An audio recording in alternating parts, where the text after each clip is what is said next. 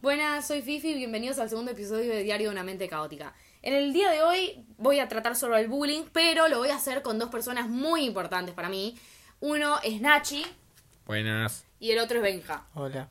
Así que nada, para empezar vamos a dar las definiciones de bullying y de ciberbullying para que todo el mundo tenga en claro de lo que estamos hablando.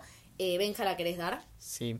El bullying, primero que nada, es acoso tanto físico, psicológico, que un grupo de compañeros le generan o le hacen, digamos, a un cierto individuo, que sería tipo un alumno o una alumna, y de eso llevado a cabo a, que voy a hablar también del ciberbullying, que es maltrato de un grupo de menores hacia un menor de edad a través del Internet. Claro, o cualquier otro medio electrónico. Así que nada, eh, ahora que tienen en claro las definiciones, obviamente queremos hablar de qué es lo que hay que hacer.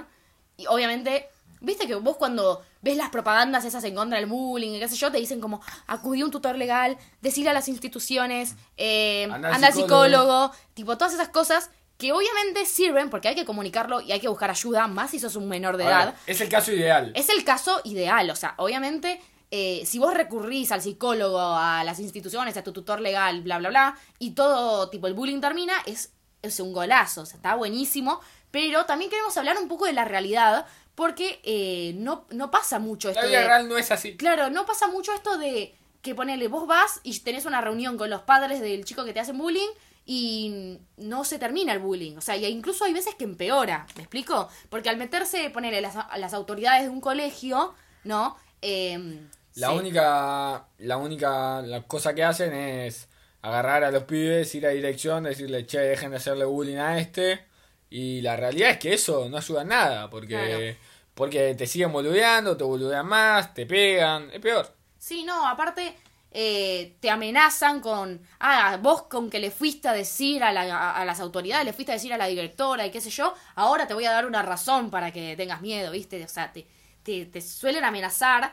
Entonces, hay te veces que el comedor. te, te, te da miedo hablar, lo cual no está bueno, porque por más de que está bien, haya consecuencias, vos te lo tenés que comunicar, no te lo puedes guardar. O sea, si vos estás sufriendo bullying, no puedes estar ahí tipo callado y no contárselo ni a tus papás, ni a tus tíos, ni a tus familiares, ni, ni a tus amigos si es que tenés, porque igual pasa, eh, tipo en algunos casos, de que el bullying es tan extremo que la persona no puede sociabilizar y eso sucede, ¿no?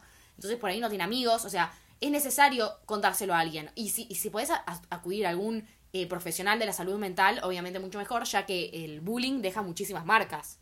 ¿Me explico? Eh, deja muchísimo dolor, porque si vienen muchas personas y te dicen, eh, qué sé yo, te, te- te dicen algún tipo de insulto o algún comentario despectivo hacia, no sé, tu físico o algo así, eh, llega un punto en que te lo terminás creyendo. Ponele, si viene alguien y a mí me dice todos los días, o vienen muchas personas y vienen todos los días y me dicen fea, yo en algún momento de mi vida voy a pensar que soy fea, obviamente, porque lo lógico, si viene tanta gente y me lo repite, eh, voy a pensarlo. Y no está bueno pensar eso de uno mismo. Eh, lo que pasa es que uno mismo al escuchar que muchas personas le dicen feo, se queda con ese comentario y piensa que uno es feo. Pero en realidad no hay, no hay que escuchar la opinión de los demás, sino hay que escuchar la opinión propia de uno mismo. Y, y sí, escuchar la opinión propia de uno mismo. Yo creo también que, o sea, si te dicen algo que te afecta a vos, para mí lo primero que, tien- que tenés que pensar es chupala. O sea, es decirle eso a los que te boludean, porque... Es tu lema de vida. Claro, es chupala. Yo digo chupala todos los días. No me interesa lo que piensa la gente de mí, no me interesa lo que dicen, opinan de mi vida por mí, pueden irse a dormir. Es la realidad. O sea, a mí no me interesa nada lo que me digan. Y yo creo que el resto debería hacer lo mismo. Obviamente no es fácil.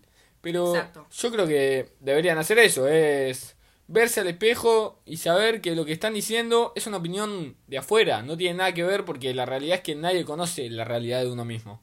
Claro, o sea, eh, no, no importa todo lo que te digan de afuera, no, no importa si son conocidos, si son extraños, nada.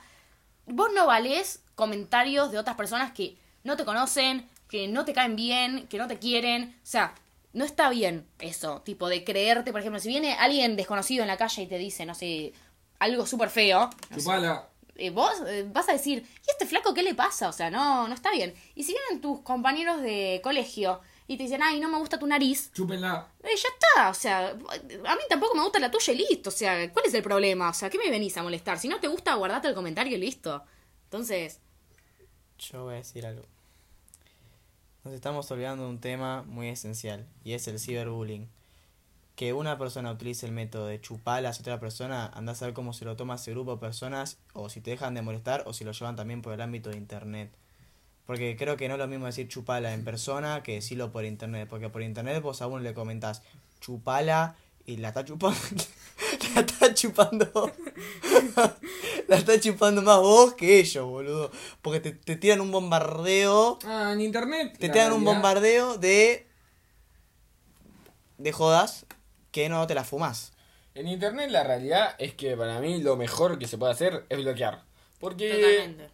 Porque, o sea, no es infantil. ¿Qué tienen que, qué tienen que bancarte 50 mensajes diciéndote feo, gordo, etcétera? o sea, O sea, está lo bien. bloqueas y zafás. Hay y después si te dicen sos un Bueno, cagón porque me bloqueaste, le decís chupala. No, no, hay, si- hay situaciones donde puede llegar a ser raro bloquear, pero no aplica en el bullying. O sea, si vienen personas, ya sean conocidos o desconocidos, y te quieren hacer sentir mal y te comentan cosas en tus perfiles o cosas o te mandan mensajes, vos simplemente tocas bloquear y tipo si la otra persona se sigue creando cuentas le seguís bloqueando. O sea, no dejes que esa persona eh, te primero te- se comunique con vos y no dejes que eh, la persona te haga creer a vos de que vos sos un infantil de mierda por querer no comunicarte y no querer recibir amenazas o eh, comentarios o, ofensivos, acoso o lo que sea. Vos no sos infantil por cortar y por quererte a vos mismo. En un punto, eh, bloquear a una persona ya está sano. Sí, es sano y es quererse a uno Yo mismo. concuerdo con lo que dicen, pero para mí es depende la cantidad de personas que te estén atacando por, por internet. Porque voy a explicarme. No es lo mismo para mí que vengan cinco pelotudos y te empiecen a comentar cosas o a mandarte mensajes. Literalmente eso lo puedes bloquear. Ahora, si esos cinco pelo...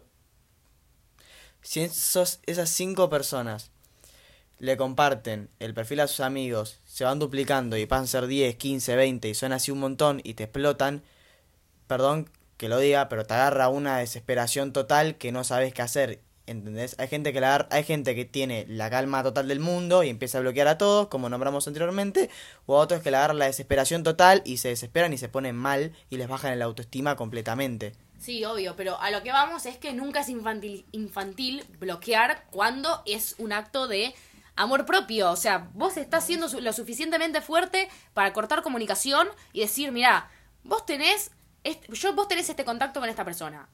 Y lo estás sacando literalmente. O sea, estás cortando el contacto. Está muy bueno. Y no es infantil para nada. O sea, si algo no te está haciendo bien, y esto es una frase que no aplica solo para el bullying, aplica para todo. Si algo no te hace bien, cortalo, soltalo, déjalo ir, siempre. No es para vos, en ningún momento. Así que, eh, nada. eh, Yo creo también que hay una frase que aplica tanto a lo físico como a lo emocional, que es, no hay persona más cobarde que la que va a pegar sabiendo que no va a devolver el golpe. O sea, si viene un grupo de personas y te boludean y vos no contraatacás, te van a seguir haciendo eso, porque se alimentan de eso. Son personas vacías.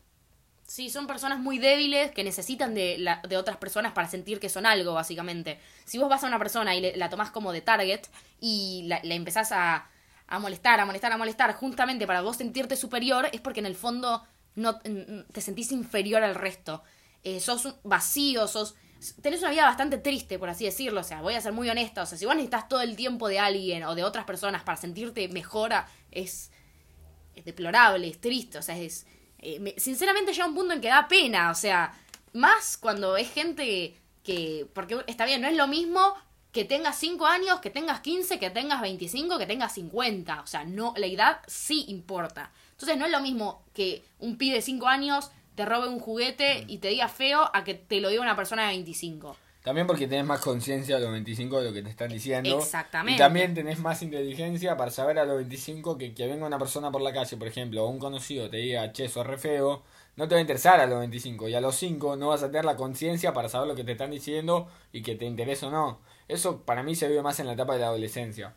Claro, En aparte. los 13, 14, 15, 16, 17, que viene un pibe, te dice feo, y ahí capaz que hay que ver, o sea, depende también de la manera de ser cada uno. Te puede importar o no, pero, pero varía mucho en eso. Sí, pero también ponele, cuando sos chiquito influye muchísimo a la familia. O sea, hasta, qué sé yo, los primeros años de primaria, los insultos lo aprendés de la casa. La forma de decir perdón y gracias lo decís desde la casa. O sea, lo, lo aprendés de ahí.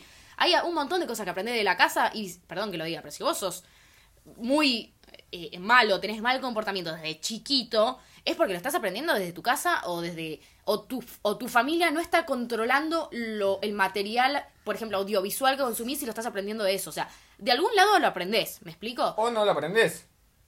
¿En qué sentido? Y que a decir perdón, capaz que en tu casa no dicen perdón todos los días, vos salís a la calle, haces algo malo y no pedís perdón, Eh, tipo, no te interesa. Claro, justamente eso. Como en la casa no te lo enseñan, vos tampoco lo haces. Y si te lo enseñan o te enseñan algo mal, vas a... Los nenes copian mucho. Copian mucho lo que ven. Entonces, tampoco hay que crucificar a los que hicieron, qué sé yo, bullying en los primeros años de primaria. Porque ponele, a mí me han hecho... O sea, hay personas que he tenido en mi vida que me han hecho mucho daño, pero no las crucifico por ello. O sea, no, no es que me quiero vengar, que les tengo bronca, que pienso en ellas todo el tiempo, que lloro, o sea, no, no es así. Eh, obviamente dejaron una herida a mí, en mí, pero no, yo entiendo que eran chiquitos, que copiaban muchas cosas de la casa, y no, no es que las perdoné, porque yo no necesito perdonar para sanar, y nadie necesita perdonar para sanar, pero sí tuve que entender de que es necesario también entender a la otra persona. No es simplemente yo, yo, yo. O sea, si la otra persona lo hizo, también tengo que pensar de que esa persona tenía una vida tan deplorable que se la descargaba conmigo. Entonces, está bien, no lo justifica para nada. En ningún tipo de contexto estoy diciendo que se justifica, pero sí me, hace- me ayuda a entenderlo. Y entender la situación me hace sanar. Perdonar no sé si sana, pero libera. Sí, libera, pero no es, neces- no es necesario para sanar. Por No, ejemplo, voy a llevarlo a otra situación que no es el bullying. Eh, hay veces que ponele, una mujer fue eh, abusada por al- alguna persona y no, tipo, ya sea física o psicológicamente, y nada, uno puede recibir ayuda psicológica y sanar y no, no por eso tiene la necesidad de perdonar a la persona que lo abusó o la acosó. O sea, no es necesario perdonarlo y decir, ay, sí, la verdad, tenés razón, yo te perdono, todo eso para estar bien con uno mismo. ¿Me explico? O sea, uno puede tener una vida feliz, puede estar en paz y todo eso sin la necesidad de perdonar a todo el mundo que le hizo daño. Eso es, es, es básicamente una mentira de que necesitas perdonar obligatoriamente a todo el mundo que te hace todo lo malo simplemente para que vos seas feliz. Hay que tener una lista negra y vengarse. No, bueno, tampoco para tanto. Pero cada tanto no viene mal. Benja, No, no, no bien mal. Mira, concuerdo en algunas cosas y en otras tanto que no. A mi opinión personal. En realidad, ustedes nombraron que no todo el tiempo hay que perdonar a esas personas que te hicieron daño. Y en mi opinión sí, pero no, no en el sentido de decir, de ir a la persona y decirle, che, estás perdonado. Si, no, ¿qué te si- importa? si no, sinceramente es como dejar pasar que la vida fluya y si en algún momento de tu vida te lo cruzas de vuelta, no vas a ir a atacarle y decirle vos tal y tal, tal y tal, en el pasado me hiciste esto y la pasé re mal. Sí, o sea, reconoces ese acto y capaz si la persona maduró, lo reconoce y si se arrepiente, bueno, se arrepentirá y... Vos lo ignorás. O lo ignorás, pero el tema es que vos no tenés que ser mala persona, tipo, aprender a perdonar. No es que vayas y digas, estás perdonado, sino que haces que la vida fluya y ya está. No, pero a lo que voy, el perdón es algo que es cuando vos eh, estás como conforme y aceptás la situación que pasó. ¿Me explico? O sea, en cierto punto, cuando, por ejemplo, vos tenés una pelea con tus papás y pedís perdón, o ellos te piden perdón, vos decís sí, te perdono, cuando estás diciendo sí, te perdono, es que decís, bueno, está bien, yo reconozco toda tu situación, la pensé, la reflexioné y eh, considero de que, nada, eh, pasaron cosas y nada, lo podemos resolver. O Uh. para decirlo de una manera más tranqui, es no me interesa y no me jodas. O sea, te Por perdono, te digo perdón para que no me jodas. Sí, o te digo pero te ahí hay una no diferencia, no es perdonar. La una diferencia- cosa es La tipo... diferencia es que perdonar, perdonar libera. Pero perdonar y olvidar son dos cosas completamente distintas. Obvio, perdonar y olvidar son dos cosas totalmente eh, distintas y el tiempo no cura, sí hace que olvides en algunas cosas, pero no cura el tiempo, porque por más de que te deje heridas, las heridas se van eh, cambiando y te dejan cicatrices en, al- en algún punto. Entonces, eh, por más de que vos pienses de que desa- desaparezcan, nunca desaparecen. Eh, siempre tenés que eh, aprender a vivir con ellas y a cambiarlas.